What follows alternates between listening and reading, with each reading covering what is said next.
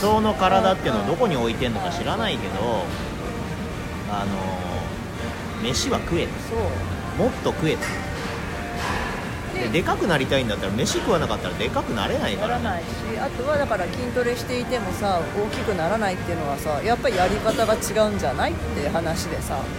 でやり方はその何を何回ではなくてそのちゃんと狙ったところに入らない土台ができてないっていうことだと思うから。うん。だから体の使い方が下手くそだからできないんです。だからその姿勢が悪くて結果お腹が出ちゃうんだよね。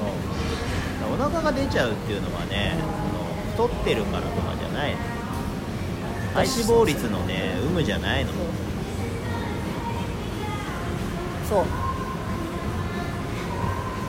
別に僕体脂肪率落とす気もないしあの低くないしあのどうでもいいし興味本位で測ったことあるけど全く気にしてないし私も気にしてない。あなたはちょっと特殊なんであの僕と比較しないでもらえ聞かれると答えられないんだよ。あの何パーセントですかって言われても測らないじゃん知らないですでも腹筋割れてます。そうそう。だから腹筋割れているイコール体脂肪がす少ないイコールかっこいい体みたいなのとは違うよね。腹筋が割れてるとかマジでどうでもいい価値観をねあの広げないでほしいんですよね。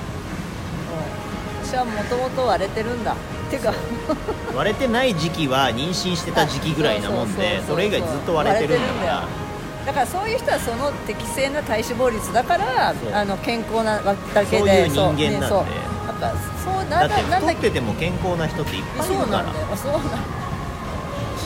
なんかだから健康とその美っていう私はでも美は健康を伴わなきゃ美だと思わないからね、うん。うん。見た目とやっぱ機能が一致してなきゃ美しくはないじゃない？人としてさ、僕はそう思いますけどね、うん、だからそうまあそう私はそういう価値観だからそうそうじゃない人はそうじゃなくていいんですけどね、うん。なんだろう無理やり作ったう無理やり筋肉を大きくして無理やり体脂肪率を下げてその写真を撮るときあみんなに見せる時のためだけに作った体が美しいと思うんだったらそれはそれでいいと思いますけどでも僕はそうはなりたくないしあの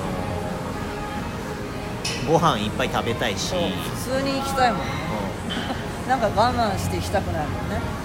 食べたいもの食べたいしやりたいことやりたいのためにやっぱりか健康な体がなきゃ何もできないよね。その見えないものだけどエネルギーっていうのがあってそのエネルギー値の高さっていうのはあの我慢してる時にはないんですよ。そう。